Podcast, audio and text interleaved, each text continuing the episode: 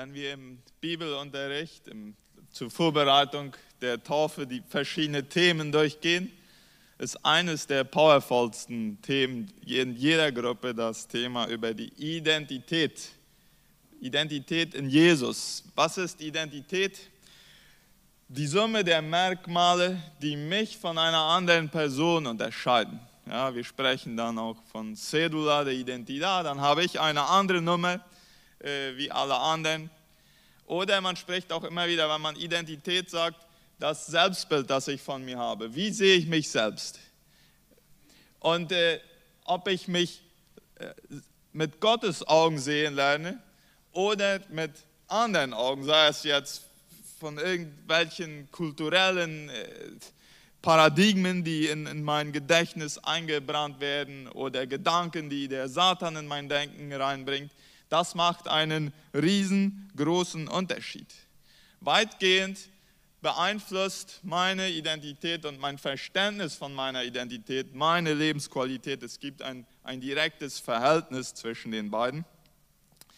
Und die Bibel sagt ganz klar, dass es vor Jesus und nach Jesus in, in meinem Leben einen Identitätswechsel gibt. Ja, so lesen wir Gehört also jemand zu Christus, dann ist er eine, ein neuer Mensch. Was vorher war, ist vergangen, etwas völlig Neues hat begonnen. Also eine, ein neuer Mensch. Die etwas älteren Übersetzungen, Luther und so, die sprechen von neuer Kreatur. Also ich bin jemand anderes, nachdem Jesus der Herr in meinem Leben geworden ist, als vorher. Wer diese Wahrheit nicht nur mit dem Intellekt wahrnimmt, sondern sie ins Herz runterrutscht, rutschen lässt, der darf eine große, einen großen Segen erfahren. Das ist, äh, wer diese Wahrheiten, wie Gott uns sieht, jedoch nicht verinnerlichen kann, der wird auch als Christ eine große Schwierigkeit haben, diese, dieses Leben in vollen Zügen zu genießen und diese Freiheit, die Jesus schenkt, auszuleben, wie Gott es beabsichtigt hat für mein Leben. Das ist so wie mit der Sklaverei in den Vereinigten Staaten, die 1865 abgeschafft wurde. Und seit dem Moment konnte es legal gesehen keine Sklaven mehr geben in den Vereinigten Staaten. Ja? Also das, das, äh, was haben dann die Sklavenhalter gemacht, um vorzubeugen, dass ihre Sklaven nicht alle weglaufen. Viele haben es hingekriegt, ihre Sklaven in, in der Ignoranz zu halten, also vorzubeugen, dass diese davon Wind bekommen, dass es jetzt ein neues Gesetz gibt, dass es nicht mehr Sklaven geben kann. Und was haben diese ignoranten Sklaven, die eigentlich keine Sklaven mehr waren, dann weiter gemacht? Sie haben weiter als Sklaven gelebt, weil sie sich weiter als Sklaven gesehen haben. Hätten sie dieses neue Gesetz gekannt und hätten sie gelernt, sich aus der Perspektive neu zu definieren, dann würden sie nicht mehr das Sklavenleben weitergelebt haben.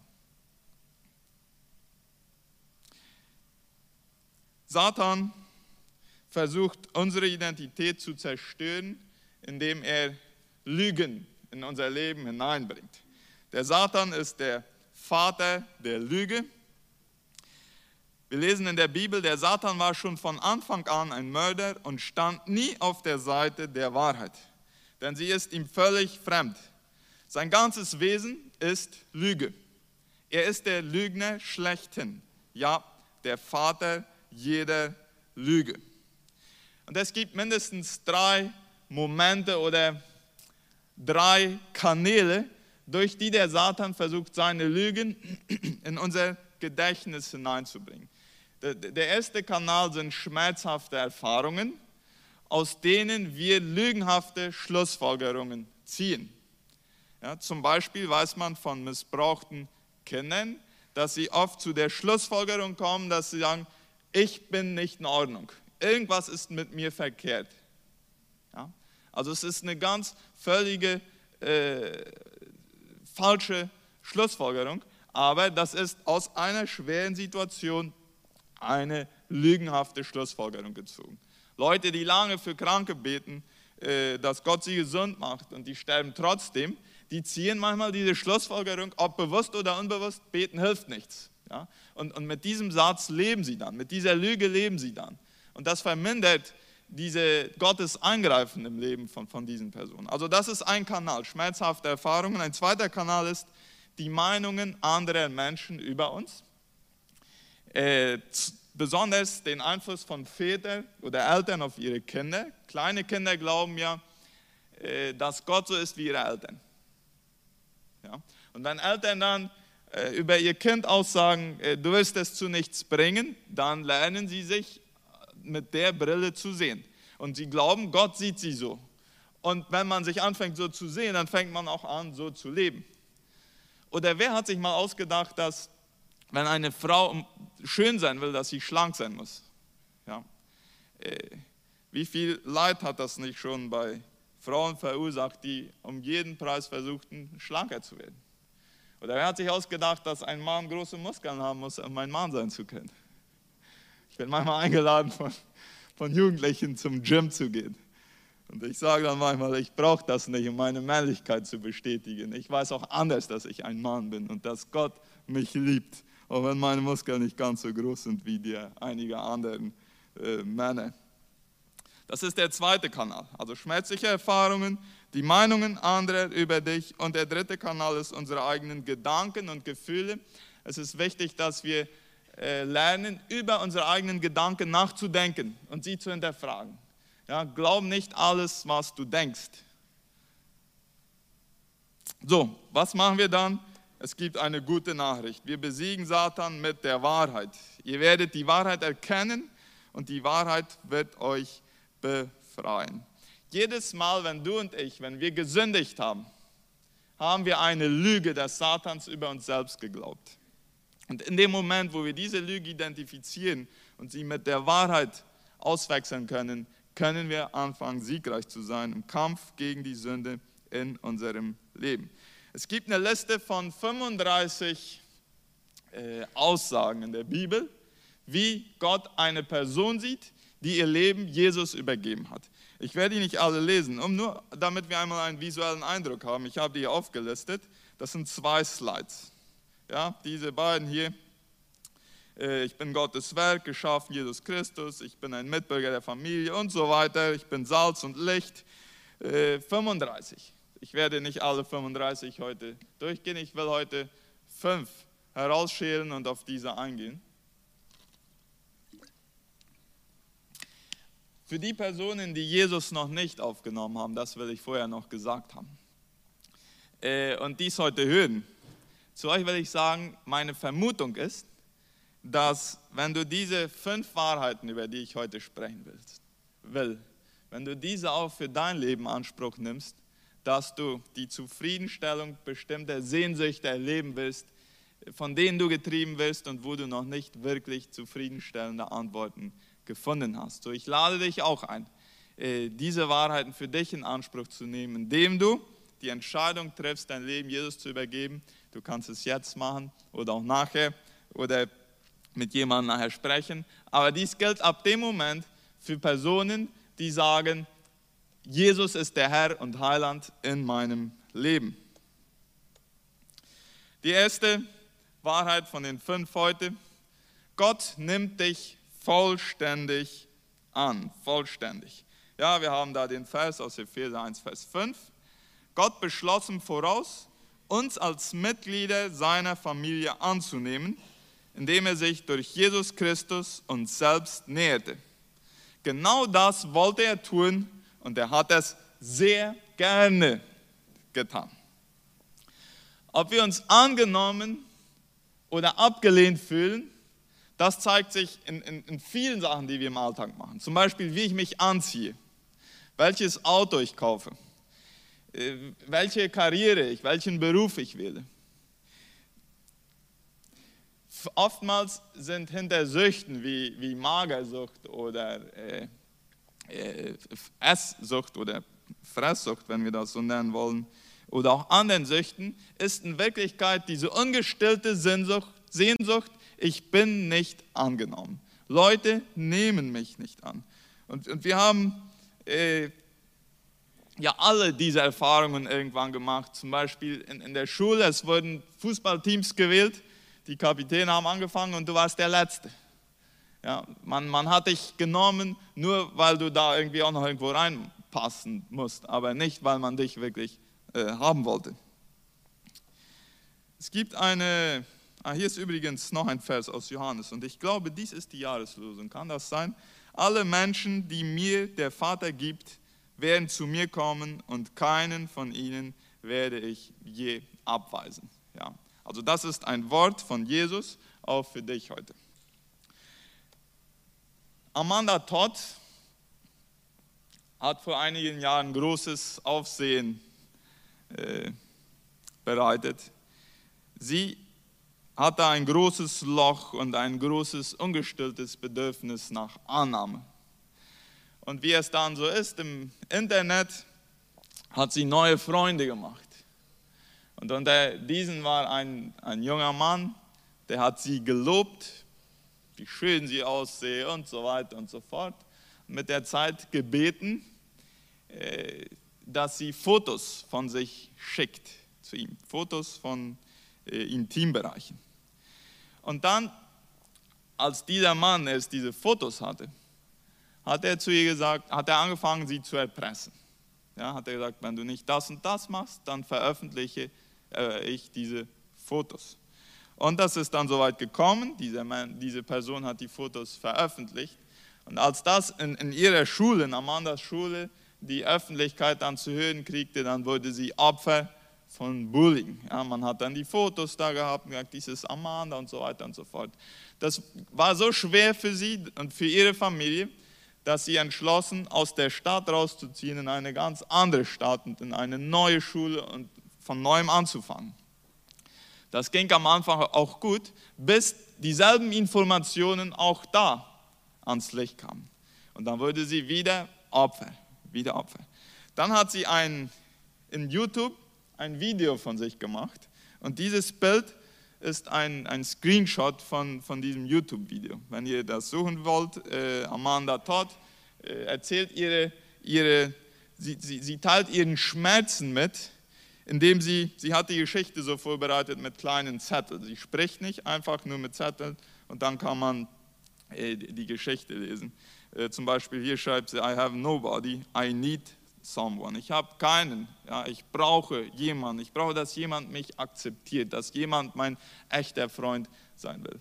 Und kurz nach diesem Video, das hat heute übrigens schon über 14 Millionen äh, äh, Reproduktionen, sagen wir in Spanisch.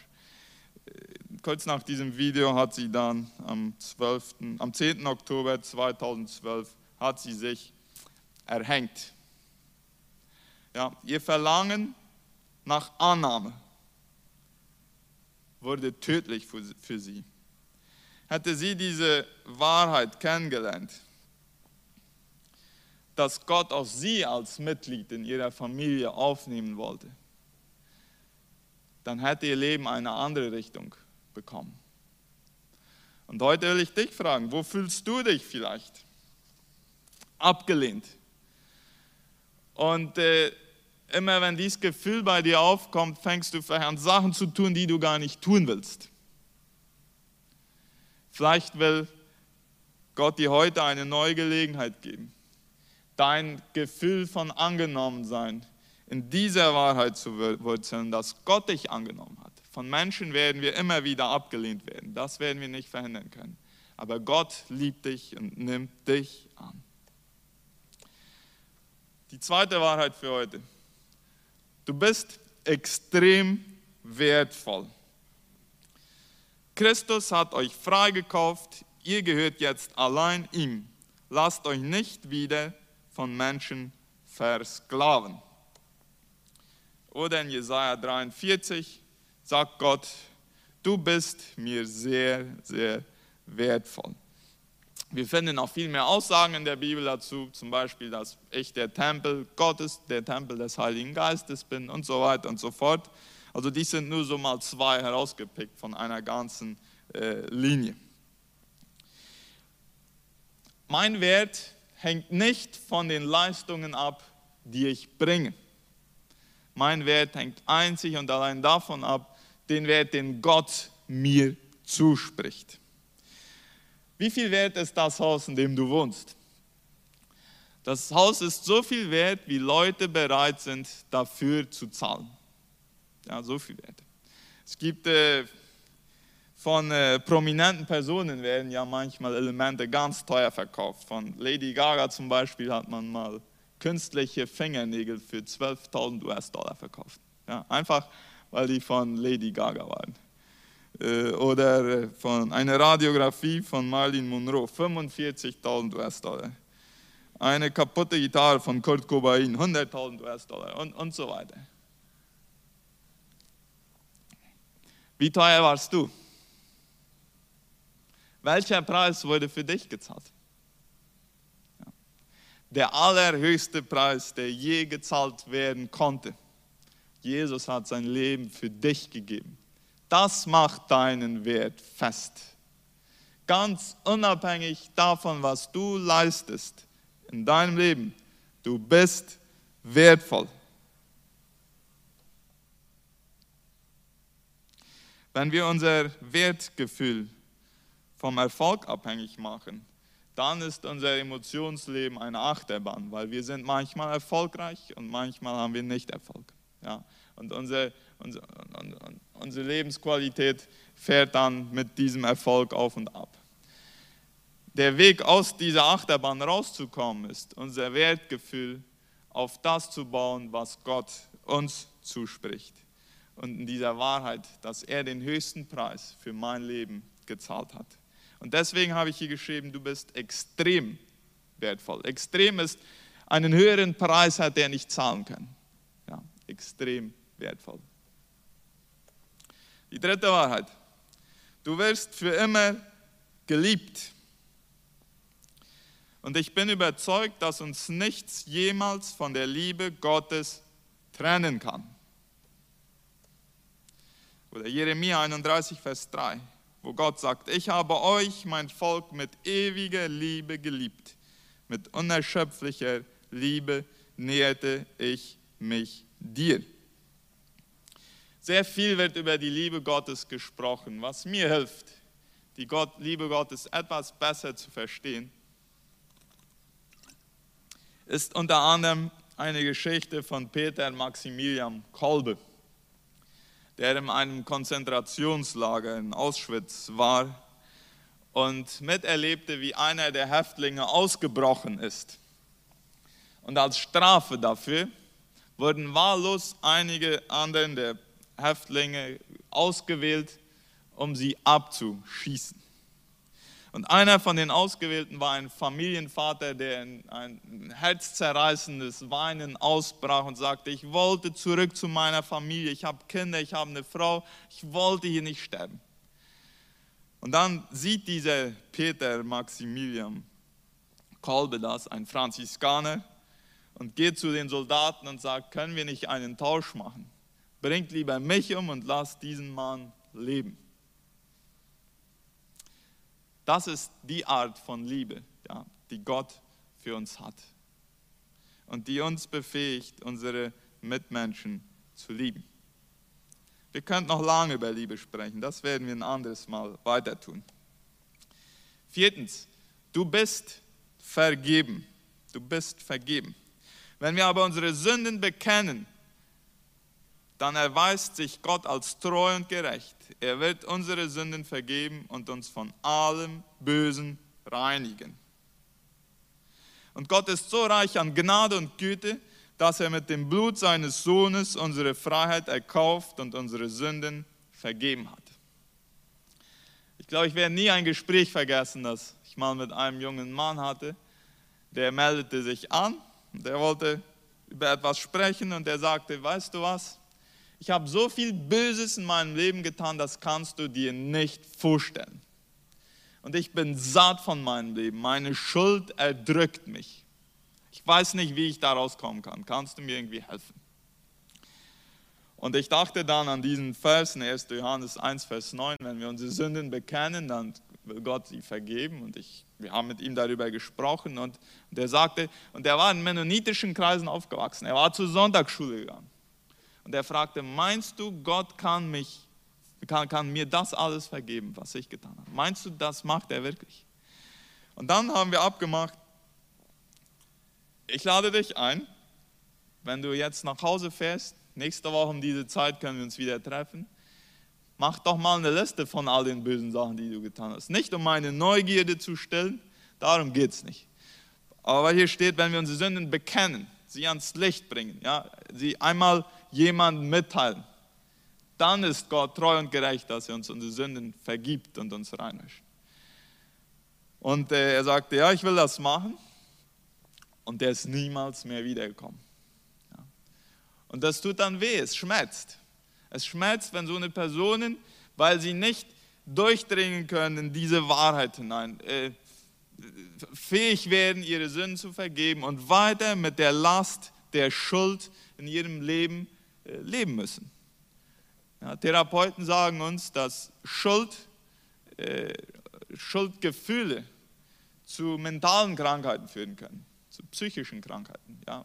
Ich sage nicht, dass alle psychische Krankheiten von Schuld sind, aber dass Schuldgefühle, die nicht gelöst werden, mentale Krankheiten erzeugen können, das ist eine erwiesene Tatsache. Und das ist vielleicht gut, wenn wir unterscheiden lernen zwischen guten Schuldgefühlen und zwischen schlechten Schuldgefühlen. Was ist der Unterschied?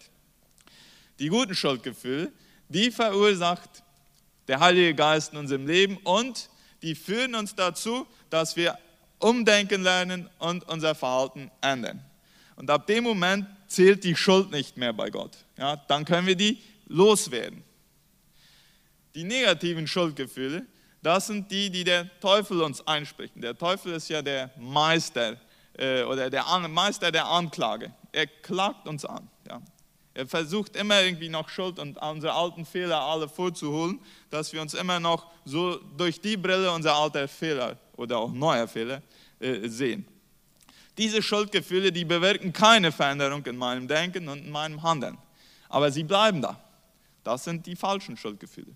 Es gibt eine gute Nachricht. Gott will, dass wir ohne Schuldgefühle leben können. Dafür hat Jesus schon bezahlt. Ich brauche nicht auch noch die Schuldgefühle zu tragen. Jesus hat den Schmerz schon genommen. Wenn du mit ständig plagenden Schuldgefühlen lebst, dann bist du nicht komplett in Gottes Willen.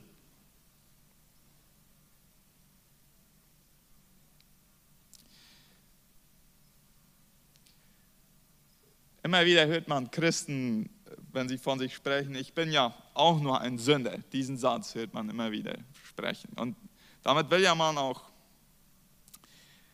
Demut zum Ausdruck bringen und zugeben, dass man Fehler macht. Und, und das ist ja auch nicht schlecht. Nur es gibt ein Problem mit dieser Aussage. Die Bibel nennt niemals eine Person, die bei Jesus Sündenvergebung gefunden hat, und die ein Nachfolger Jesu geworden ist, die Bibel nennt so eine Person niemals einen Sünder. Es gibt eine ganze, andere, ganze Reihe anderer Begriffe, die die Bibel für diese Person hat. Heiliger, Kind Gottes, Erbe Gottes, Gerechter und so weiter und so fort. Aber Sünder nicht. Der Begriff Sünder wird in der Bibel für die reserviert, die noch nicht eine Begegnung mit Jesus hatten und die von der Sünde beherrscht werden. Es wird ein, eine Unterscheidung gemacht zwischen dem Verhalten und der Identität. Meine Identität kann ich nicht immer von meinem Verhalten ableiten. Ich verhalte mich manchmal kindisch, fragt meine Frau. Aber das bedeutet nicht, dass ich deswegen ein Kind bin. Ja, das ist ein Unterschied. Ich bin immer noch ein Mann, auch wenn ich mich kindisch verhalte. Das Problem ist mit dieser Aussage, wenn, wenn, wenn Christen von sich immer wieder sagen, ich bin ja auch nur ein Sünder, äh, dass die Art und Weise, wie ich mich sehe und wie ich über mich spreche, prägt mein Verhalten. Und wenn ich mich weiter als Sünder sehe, obwohl die Bibel mich nicht mehr als Sünder bezeichnet, dann werde ich große Schwierigkeiten haben, gewisse Sünden in meinem Leben äh, siegreich zu überwinden. Wenn ich aber lerne, mich aus der Perspektive dieser biblischen Wahrheit zu sehen, ich bin nicht mehr ein Sünder. Ja, ich, ich, ich mache Fehler und ich mache Sünden, aber äh, Jesus hat mich als Heiliger erklärt, als Gerechter. und ich fange an, mich dadurch zu sehen, dann wird auch mein Verhalten langsam und sicher dem immer äh, gerechter werden. Ja, wahrscheinlich werden wir alle sterben, bevor wir ganz da sind mit unserem Lebensstil. Aber die, die im Himmel sind, die werden das dann äh, erreicht haben wahrscheinlich. Ja, so verstehe ich das. Ein Leben ohne Sünde. Wenn der Satan dich das nächste Mal an deine Vergangenheit, an deine sündhafte Vergangenheit erinnern will, dann erinnere ihn an seine Zukunft. Ja. Wir brauchen uns nicht äh, von ihm diese Schuldgefühle machen lassen, wenn wir bei Jesus Vergebung gefunden haben. Gott will dann nicht mehr daran erinnert werden, an diese Sünden, die er uns vergeben hat. Und fünftens und letztens für heute, du bist fähig. Wir haben hier, hier habe ich einen Fehler gemacht. Ich habe Salz mit S geschrieben, das sehe ich jetzt. Äh, ihr seid das Salz der Erde, ihr seid das Licht der Welt. Ja, das sind Salz und Licht haben diese haben eine positiv beeinflussende Funktion auf ihr Umfeld und so werden wir beschrieben. Oder dann ist hier aus Philippa 4, Vers 13, alles kann ich durch Christus, der mir Kraft und Stärke gibt. Ich weiß, hier wird immer wieder darauf hingewiesen, dass dieser Vers missbraucht wird. Äh, aber ich glaube, was wir hier sehen können, ist in den Leben, verschiedenen Lebenssituationen, wenn es schwer geht, wenn es gut geht, dann gibt Jesus mir die Fähigkeit, damit umzugehen. Das hat, das hat auch damit zu tun, dass Gott uns fähig gemacht hat, etwas beizutragen. Jeder von uns hat ein Potenzial, das einzigartig ist. Jeder von uns kann etwas zum Wohl anderer Menschen und zum Bau des Reiches Gottes beitragen, das kein anderer so gut kann wie du.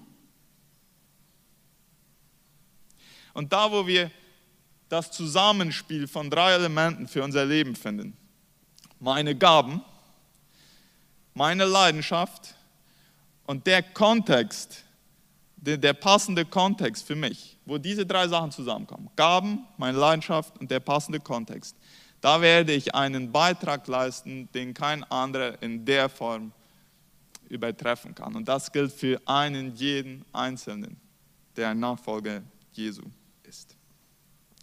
Heute will ich dir die Frage stellen, welchen Stimmen glaubst du, wenn es darum geht, wie du dich selbst siehst? Glaubst du dem, was die Bibel über dich sagt? Hier haben wir diese fünf von heute auf einen Blick.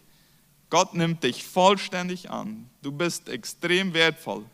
Du wirst für immer geliebt. Dir wurde vergeben. Du bist fähig.